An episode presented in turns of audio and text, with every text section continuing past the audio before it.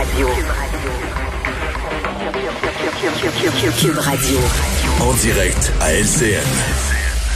Mario Dumont. Mario, euh, on a entendu ce point de presse aujourd'hui. On constate surtout, et avec les chiffres qui sont publiés quotidiennement, ce qu'on surveille toujours, c'est le nombre d'hospitalisations. Et là, on a entendu aussi les représentants euh, du secteur hospitalier nous dire que là, on commence à être au bout, au bout du rouleau. Ouais. Mais ça, c'est un peu cohérent avec ce qu'on sait déjà et, que je disais bien platement la semaine passée quand le gouvernement a annoncé le couvre-feu il faut que ça baisse. Il faut que le nombre de cas, ça vient tout ensemble. Si le nombre de cas baisse, ben euh, dix jours après, le nombre d'hospitalisations va, va partir à la baisse. Mais on est on est rendu là. Euh, moi, je suis quand même un peu encouragé. On a eu l'impression en fin de semaine qu'il y avait vraiment moins de monde dans les rues, vraiment moins de contacts.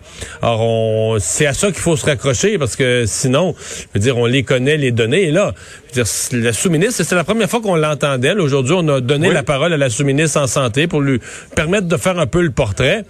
Tu sais, quand j'entends des affaires comme on, reporte des chirurgies parce que là, on manque de, de, de, monde, de personnel, de lits, euh, comme le cancer du côlon. Bon, c'est quoi une, un cancer du côlon non urgent? Je comprends qu'on peut reporter l'opération de quelques jours, une couple de semaines, mais c'est le genre de, de, de, report qui peut finir par avoir un, un, impact sur la santé et même sur les, les chances de survie d'une personne.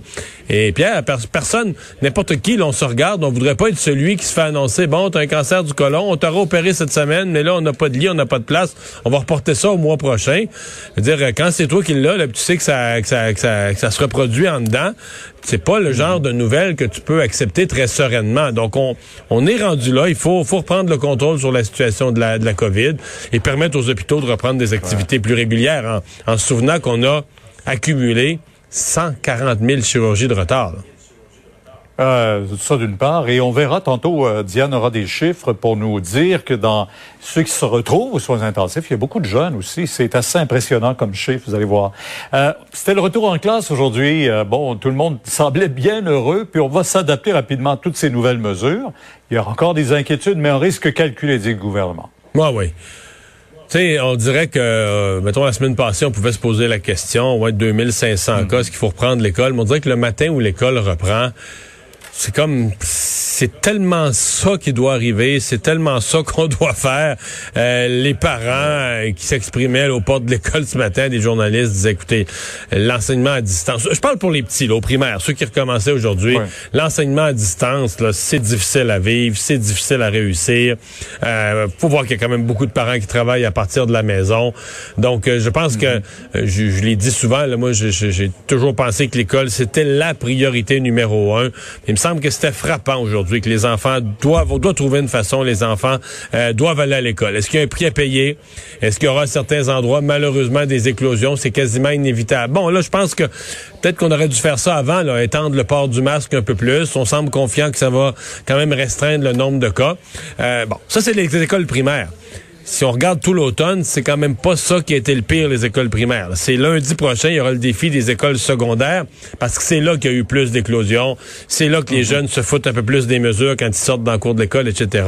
Et l'école secondaire, on est, on est encore en enseignement à distance cette semaine. Oui, c'est vrai. Et puis, il y aura une journée sur deux, je pense, en présentiel et aussi un peu comme on l'avait fait à l'automne. Secondaire 3 à 5, ouais. Pour le reste. Oui, oui, oui. Euh, Mario, Donald Trump aux États-Unis, on n'a pas fini d'en parler, là, parce qu'il y a tout ce processus. Ça ira jusqu'où? Parce qu'il reste neuf jours. Est-ce que c'est la chose à faire?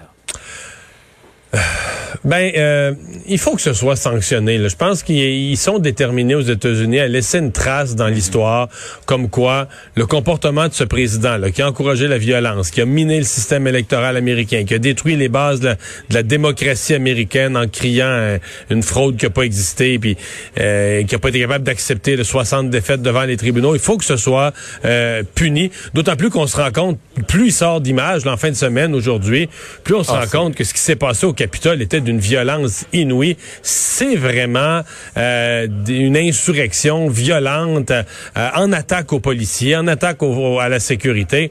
Donc, et on est encore... organisé. Organisé et on procède encore à des arrestations. Là. Toutes les personnes qui ont participé à ça, à mon avis, euh, vont passer pas mal de temps en prison.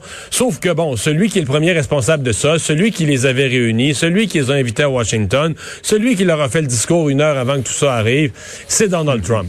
Maintenant, bon, est-ce que auprès de ses supporters qui sont encore nombreux, qui pro qui annoncent encore des actions violentes pour la semaine prochaine, est-ce qu'on jette de l'huile sur le feu avec ce processus-là? C'est l'inquiétude qu'ont certains ont. Mais là, les républicains, Pierre, en conclusion, ont toute une pression. Parce qu'aux États-Unis, c'est pas comme au Canada, pas juste les individus qui donnent aux partis politiques. Les compagnies donnent des énormes mhm. montants d'argent pour faire vivre les partis politiques.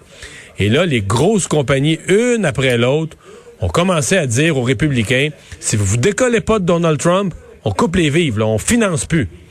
Euh, ça fait mal, ça. Euh, oui. Puis même, on voit certaines compagnies visent aussi les démocrates en disant. Ouais, certains, certains disent on finance plus du tout la politique, et donc on met de la pression sur tout le système, mais plusieurs disent on cible hmm. les républicains.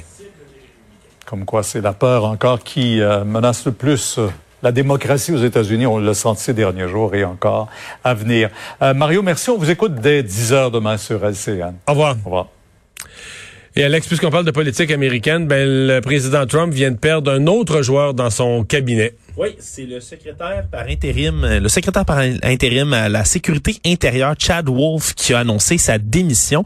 Puis là, c'est évidemment important parce que lui, bien qu'étant nommé par intérim, la sécurité intérieure, c'est exactement le sujet duquel on parle en ce moment, alors même que le FBI a commencé, j'en ai parlé un peu plus tôt, à prévenir que dans 50 États différents, on annonce là, certaines interventions, certaines manifestations armées. Donc, c'est sûr qu'un siège vacant comme ça dans un poste euh, aussi important pour la sécurité intérieure à ce moment-ci, c'est dangereux.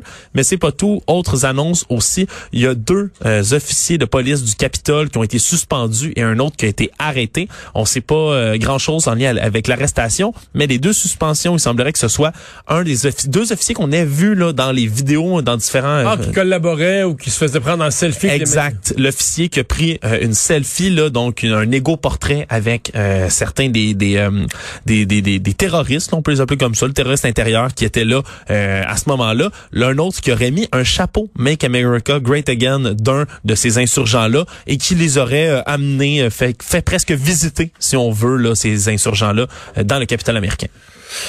Merci Alex, merci à vous d'avoir euh, été là. On se retrouve comme à chaque jour demain à 15h30. C'est Sophie Durocher qui s'en vient dans les prochains instants. À demain.